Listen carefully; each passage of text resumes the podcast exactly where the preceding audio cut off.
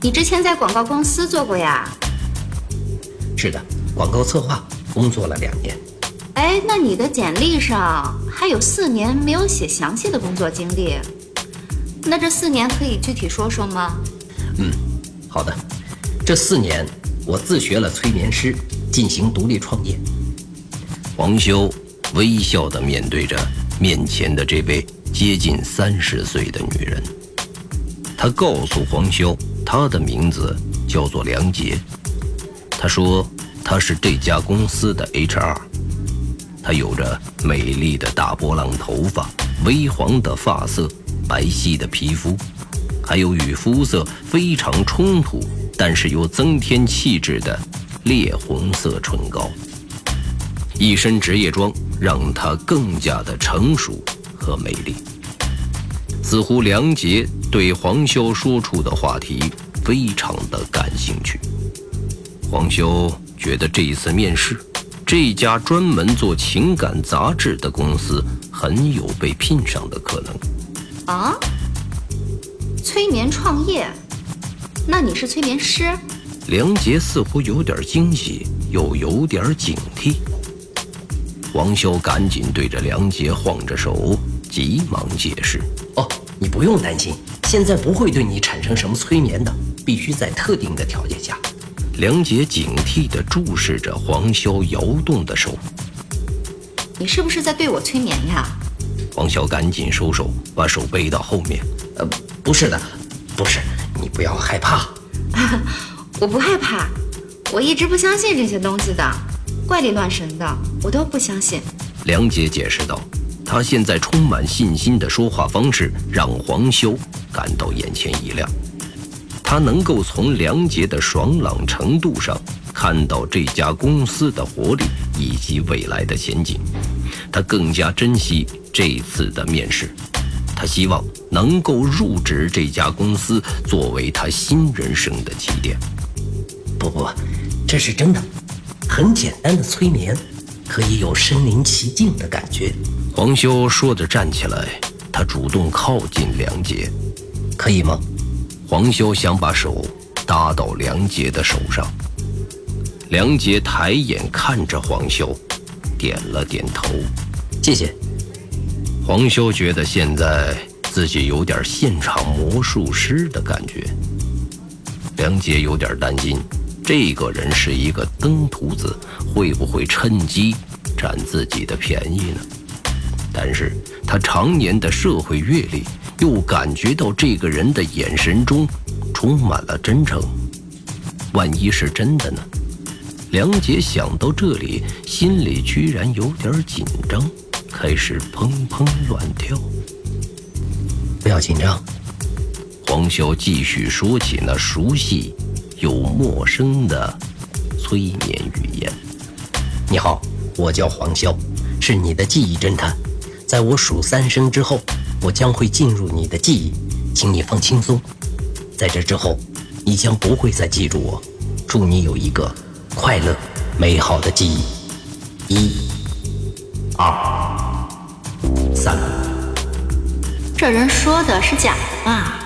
梁杰心想。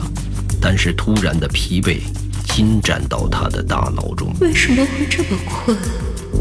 难道是真的？梁杰并没有说完，困意来袭，慢慢的闭上了双眼。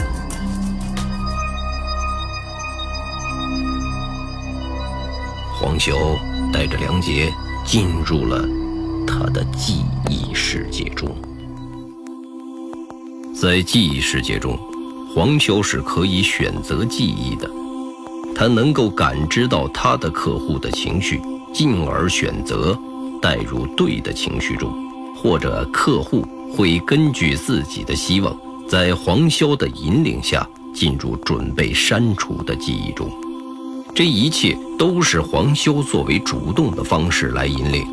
这一次，黄修为了获得这份工作，已经使出了他原本再也不想使用的方式，进入记忆世界。为了能让梁杰相信自己这四年的时间真的是在作为催眠师来创业，黄潇带着梁杰进入到了他小的时候的记忆世界。梁杰就像任何一个第一次走进自己记忆世界的客户一样的惊奇，但是这次是黄潇免费带他进入的，并且不是为了删除记忆，只是为了纯粹的游览，没有任何的压力，没有任何的负担。纯粹的在记忆世界中旅行。如果黄修把这一手段用来追求女孩，他或许可能是这个世界上最有魅力的男人。这一次，黄潇又犯规了。他不该用这么强大的能力去给一个姑娘展现一个世界。整个过程仅仅只是持续了两分钟。黄潇带着梁杰从记忆世界中走出来。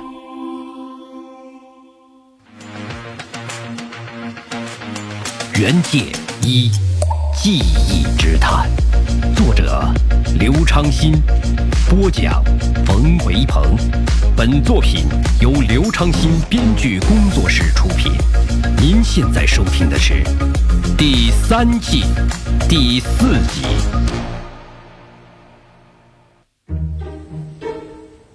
梁杰的表情再也不像刚才面试黄潇那样的自信，而是像一只刚刚被收养的野猫来到新家中的表情一样，谨慎、惊奇、害怕、兴奋、快乐、难过、痛苦、失望，等等混合在一起。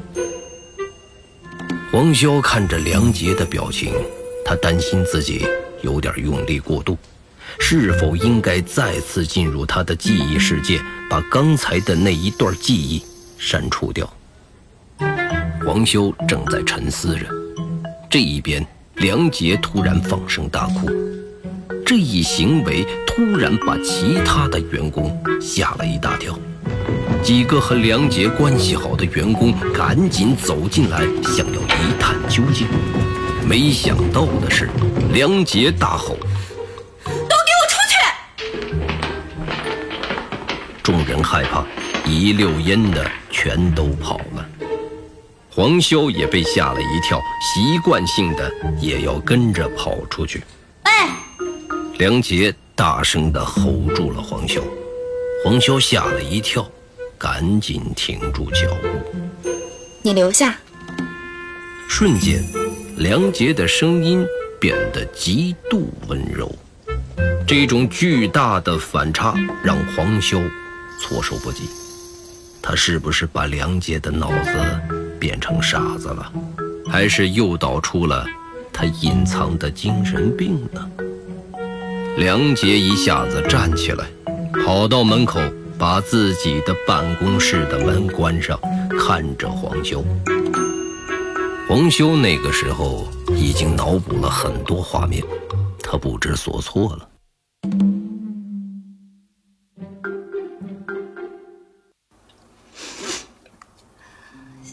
谢谢你，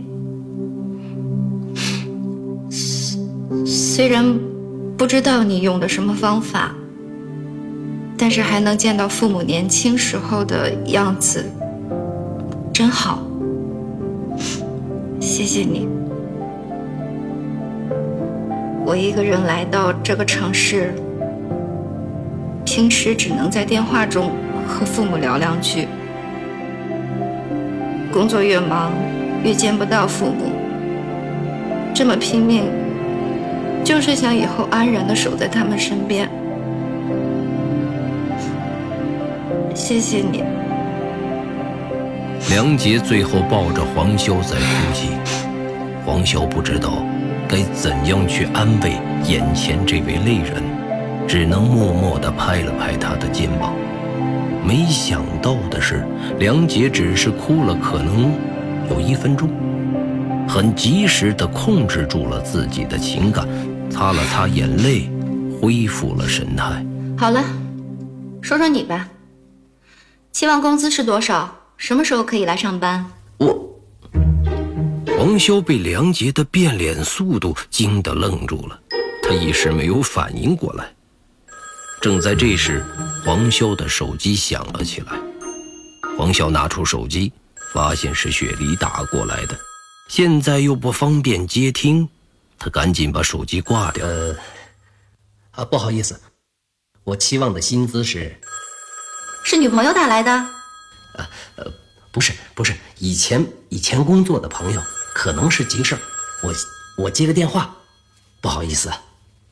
梁杰看着面前的这个神奇的男人，他一方面不想让这样的男人加入自己的公司，一方面又担心这样的男人会被别的公司挖走。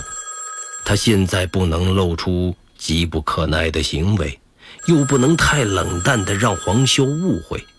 虽然梁杰表面稳得很，但是内心已经非常的慌张。他不知道该怎么办，只能对黄修报以微笑，示意允许他可以接电话。谢谢。黄修赶紧接起电话，电话的那头传来了雪梨急促的声音：“大黑和小黑受伤了。”黄修听到后，脸色瞬间变了。他具体不知道情况。但是大小黑可是老黄的命根子，万一有什么三长两短，自己也无法向老黄交代。黄潇放下电话，啊，对不起，我有个急事，必须马上走。啊，这么着急？呃，我真的很喜欢你们的公司，也很希望能够入职工作，但是现在我必须去处理一下事情。等我给你电话。黄潇一边说，一边向外走去。究竟是谁面是谁呀？梁杰愣在原地。但是从刚才的那一刻开始，梁杰已经无法忘记黄潇带他进入记忆世界的快乐了。他心中暗暗的下定决心，一定要把这个男人拿下。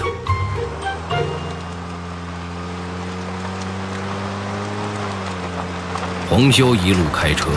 直接冲到了雪梨的家中，他看到雪梨早已经在院子的门口等待着黄潇。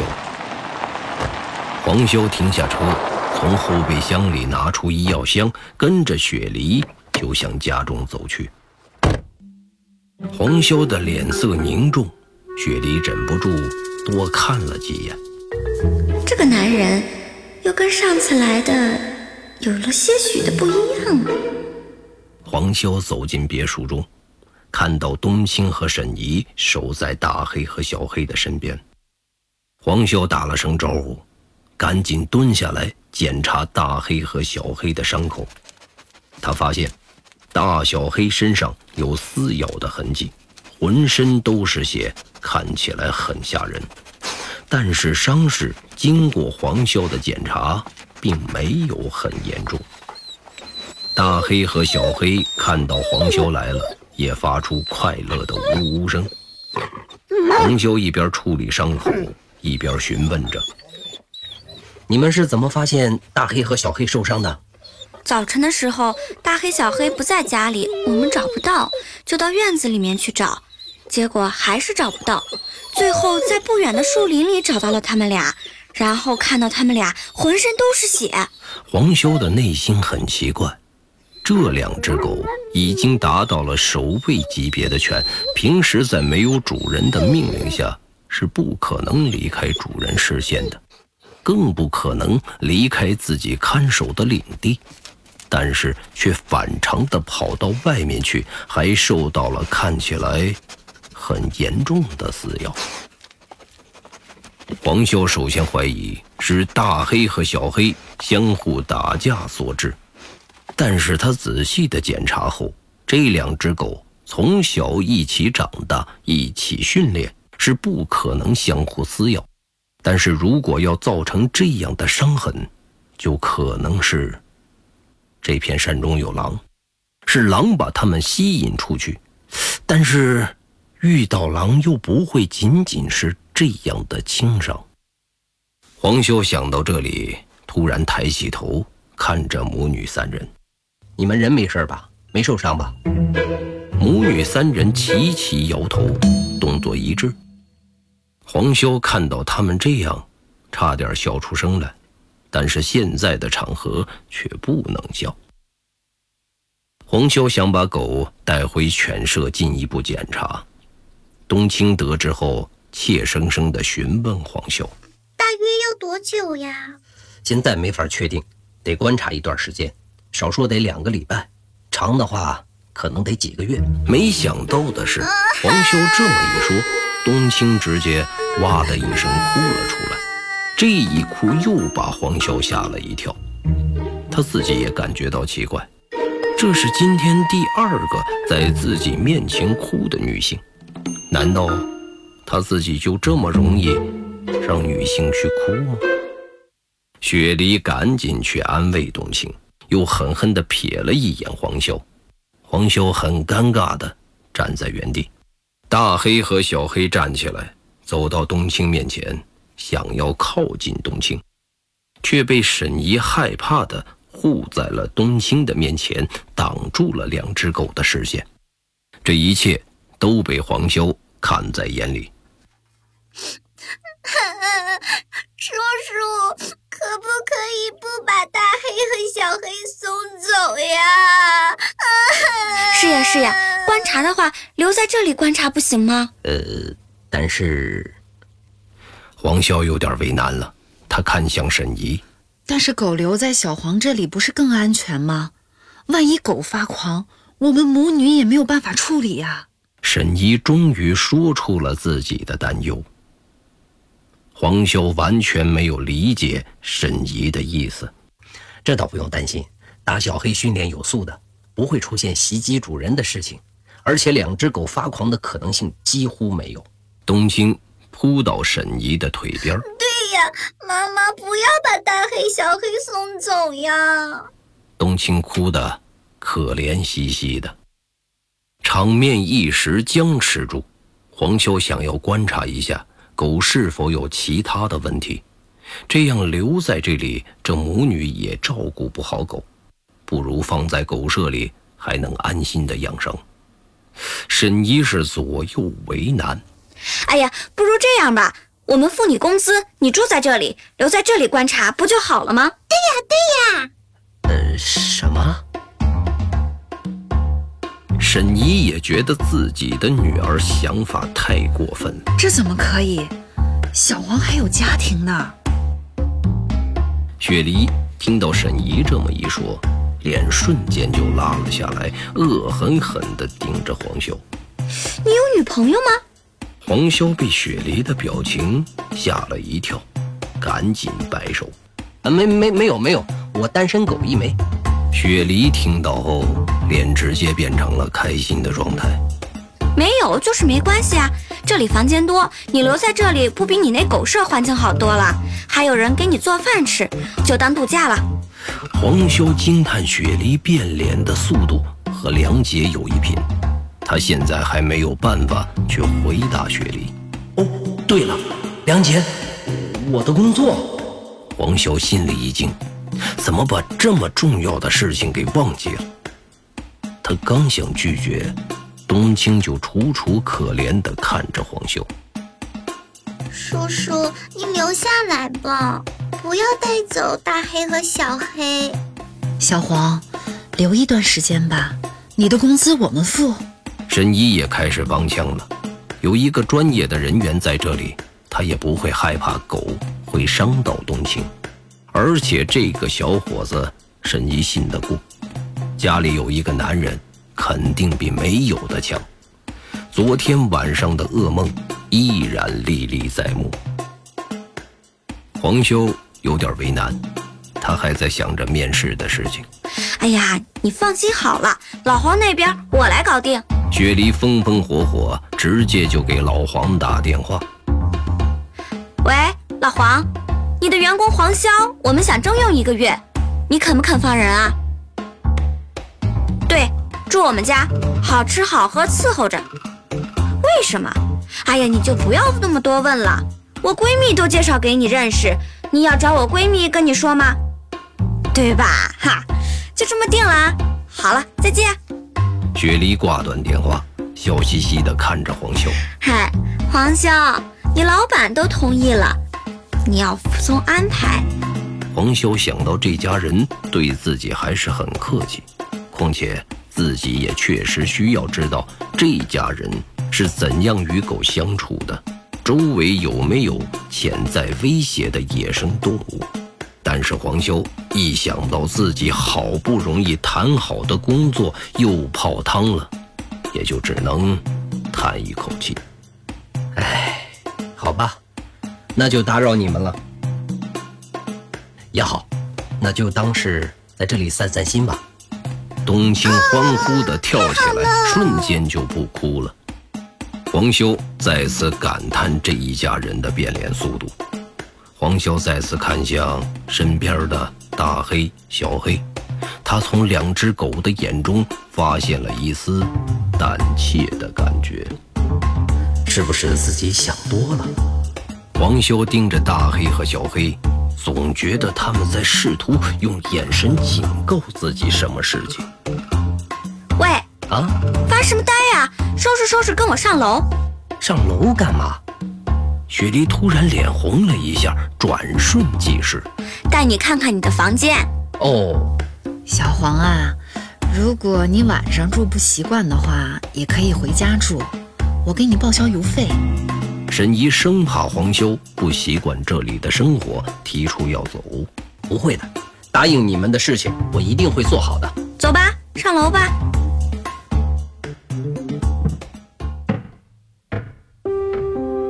雪梨带着黄修上楼，黄修跟着雪梨踏上楼梯。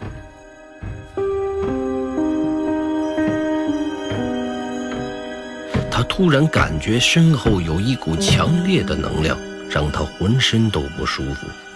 他下意识地转头看，却看到大黑和小黑蜷缩在一起，怯生生地盯着自己。这里一定有什么问题。黄修在内心想着。雪梨拽了拽黄修的衣服，到处乱看什么？想什么呢？呃。不是我，黄修的内心有点慌乱，他不知道这里究竟出了什么问题，只好想个说法，准备打哈哈蒙混过关。这是你第二次来吧？没见过这么古朴的风格。黄修猛然点点头，他心里突然闪过了一个奇怪的想法：难道这里闹鬼？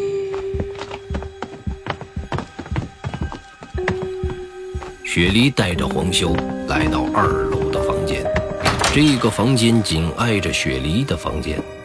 雪梨随口说着：“床单啊、被罩什么的都是新的，已经晒过了。”你们已经知道我要住在这里了吗？黄修说话也不经过大脑。雪梨脸上又一红，话怎么这么多？一会儿下来吃午饭。雪梨说完就转身走了出去。黄修并没有在意雪梨究竟在说什么，现在他开始担心起一些看似不妙的事情。大小黑究竟要告诉我什么呢？黄修想不到，便躺在床上，看着天花板发呆。或许没什么事情吧，也许这山里是有野猪的原因吧。床很软，被子。有太阳的味道，闻起来很舒服。王潇不知不觉的就闭上了眼睛。这段时间找不到工作的焦虑始终在伴随着他，折磨着他的精神，让他没有办法安然入睡。而这里，却有一股小时候家的味道。黄潇伴随着太阳的味道。慢慢的睡着了。